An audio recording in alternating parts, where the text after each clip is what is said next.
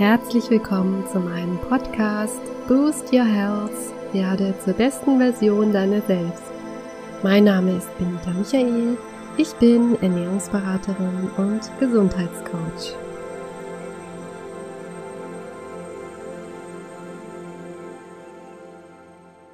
Ja, schön, dass ihr auch zum dritten und letzten Teil zum Thema entspannt in und durch die Wechseljahre wieder reinhört. Letzte Woche gab es Tipps und Empfehlungen zur Vermeidung oder besseren Überwindung von Wechseljahrsbeschwerden wie zum Beispiel Verstopfung, Hitzewallungen und Stimmungsschwankungen.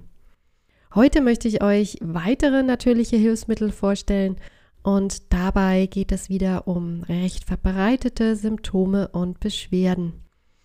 Gerade die Psyche macht uns Frauen hier zu schaffen und das äußert sich in Gereiztheit, Nervosität, Depression, Erschöpfung und Schlafstörungen. Woran liegt das? Ja, schuld sind wie immer die Hormone, die in einem ständigen Auf und Ab sich in ein neues Gleichgewicht einpendeln müssen. Bei den psychischen Begleiterscheinungen ist häufig ein Serotoninmangel auszumachen.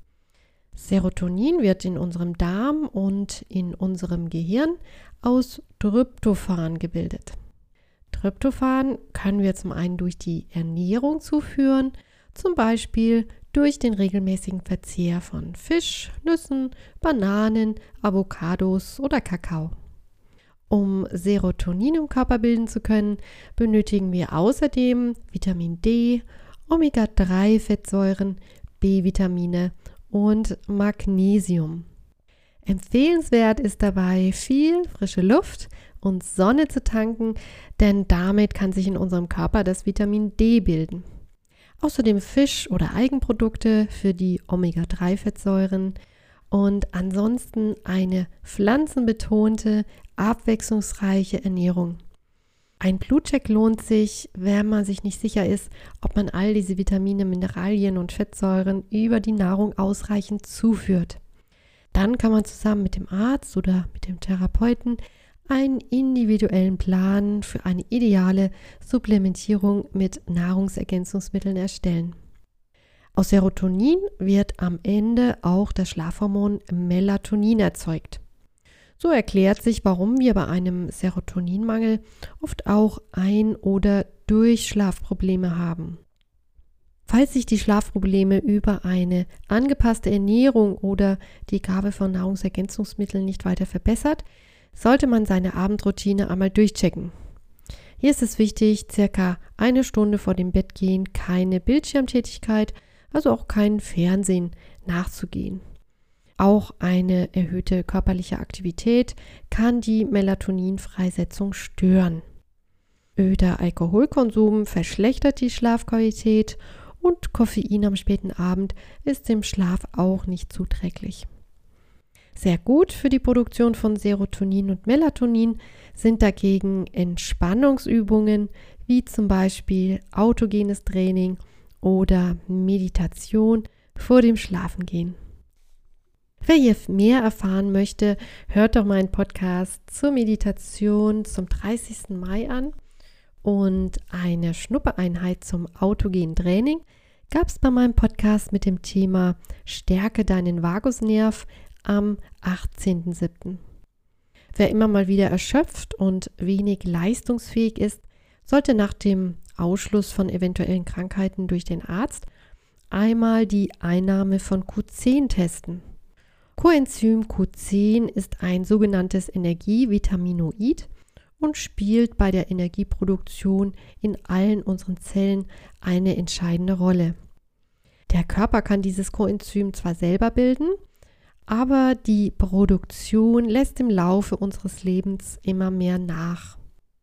Hier ist die Einnahme von 30 bis 100 Milligramm pro Tag problemlos möglich. Manche von euch fragen sich vielleicht, ob es denn überhaupt Sinn macht, so viele Sachen umzusetzen, wenn am Ende doch eh alles genetisch bedingt ist und man an seinem Schicksal nichts ändern kann. Denen, die das denken, kann ich definitiv Mut machen, denn tatsächlich ist unsere körperliche Verfassung nur auf 30 Prozent unserer genetischen Disposition zurückzuführen. Der Rest, also 70 Prozent, wird bestimmt durch unsere Lebensweise. Wir haben also einen wirklich großen Gestaltungsspielraum, was unsere Gesundheit und Wohlbefinden anbelangt. All diese Helferlein durch Ernährung, Nahrungsergänzungsmittel und Entspannungstechniken können sehr gut dazu beitragen, dass wir auch die Wechseljahre gut meistern können.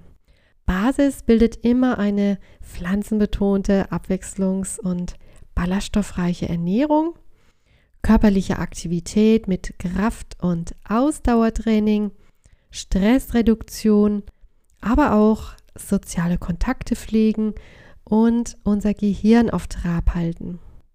Wir wissen inzwischen, dass es bis ins hohe Alter möglich ist, neue Nervenzellen auch im Gehirn zu bilden. Das funktioniert aber nur, wenn wir uns immer wieder neuen Herausforderungen stellen und bereit sind, Neues zu wagen und zu entdecken. Für uns Frauen sind die Wechseljahre also die Chance, uns ganz neu zu erfinden und uns auf viele spannende neue Abenteuer auf unserem Lebensweg zu freuen All das gepaart mit Selbstliebe, Gelassenheit und Humor.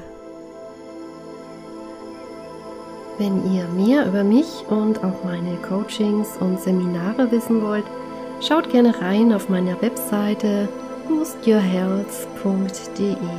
Ihr findet den Link unten in der Beschreibung. Bis zum nächsten Mal, eure Benita.